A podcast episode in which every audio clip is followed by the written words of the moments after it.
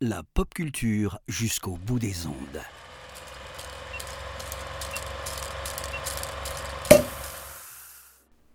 Bonjour à toutes, bonjour à tous.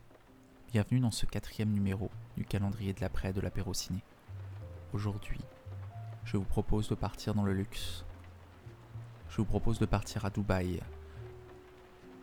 Je vous propose de nous rendre au 4 janvier 2010, le jour de l'inauguration de ce qui est encore à ce jour la plus haute tour du monde, le Burj Khalifa, qui culmine à 828 mètres dans le ciel de Dubaï.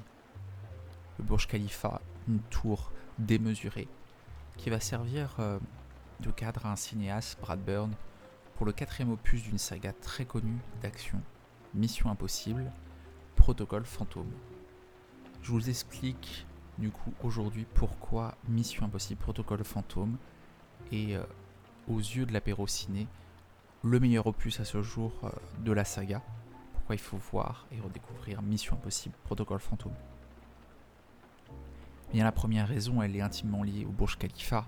Euh, c'est là où Tom Cruise, l'interprète d'Ethan Hunt, va réaliser la cascade du film. Si vous êtes habitué de la franchise, vous savez que dans tous les opus, il y a une grande scène, une grande scène d'action, une grande scène de cascade que Tom Cruise réalise lui-même. En l'occurrence, et sans vouloir déflorer la scène, elle se passe au Burj Khalifa dans cet opus. Une scène absolument magique, une des cascades les plus impressionnantes du cinéma moderne. Euh, peut-être la plus impressionnante euh, de la saga Mission Impossible, surtout pour la manière dont elle a été faite et la manière dont elle a été filmée. C'est une scène absolument impressionnante euh, qui, entre guillemets, vaut son pesant d'or et qui, une dizaine d'années après la sortie du film, pèse toujours lourd pour les amateurs du cinéma d'action et les autres aussi. C'est une scène très impressionnante. Donc rien que pour cette scène, c'est une bonne raison de voir Mission Impossible 4. La deuxième raison, c'est euh, peut-être pour ce que cet opus offre à cette saga, où on avait peut-être euh, trois premiers opus qui étaient très euh, Ethan Hunt centrés. C'est peut-être une critique qu'on peut faire sur la première trilogie, la première mission possible réalisée par Brian De Palma, le deuxième par John Woo le troisième par J.J. Abrams.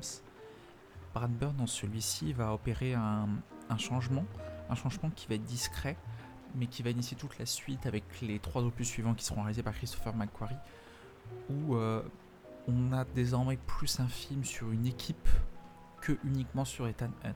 Ça rajoute une part d'humanité dans le film, ça rajoute aussi des lectures, des axes de personnages, je pense notamment au développement du personnage de Benji interprété par Simon Pegg. On va avoir des personnages qui vont se développer et qui va donner un nouveau souffle à une saga qui, il est vrai, après un opus, euh, troisième opus de J.J. Abrams, plus ou moins décrié, plutôt plus que moins chez nous, euh, redynamise un peu cette saga et nous redonne envie de voir la suite. Et enfin la troisième raison, c'est évidemment pour ce que fait Brad Bird. Alors pour ceux qui ne connaissent pas Brad Bird, c'est euh, un metteur en scène qui travaille initialement dans l'animation, qui a travaillé euh, sur le géant de fer, qui réalise même le géant de fer, qui a réalisé ensuite Les Indestructibles, qui réalisera aussi euh, À la poursuite du lendemain en prise de vue réelle. C'est un réalisateur de l'imaginaire, un peu de l'enfance, et, euh, justement cette manière de film peut-être de manière un peu plus euh, un peu plus décontractée, un peu moins sérieuse, un peu plus peut-être enfantine. ces missions d'Ethan Hunt et de ses comparses, ça rend la chose dans ce contexte très très adulte, très lourd de la saga Mission Impossible. Euh, ça donne un mélange absolument détonnant et, ça ouvre la saga, euh, comme on l'a dit, à de nouvelles perspectives. Euh, c'est un film qui est fun, c'est un film qui est dans le haut du panier des films d'action de la dernière décennie, et Dieu sait que la dernière décennie n'a pas forcément été des plus qualitatifs sur ce point. Mission Impossible 4, c'est un très bon film d'action que l'on ne peut que vous recommander à l'apéro ciné et que, l'on vous souhaite de découvrir ou de redécouvrir autour du Burj Khalifa et des voyages à travers la planète de toute l'équipe de Mission Impossible. C'était le quatrième opus du calendrier de l'après de l'apéro ciné. Je vous souhaite une bonne journée et je vous dis à demain pour un nouveau numéro.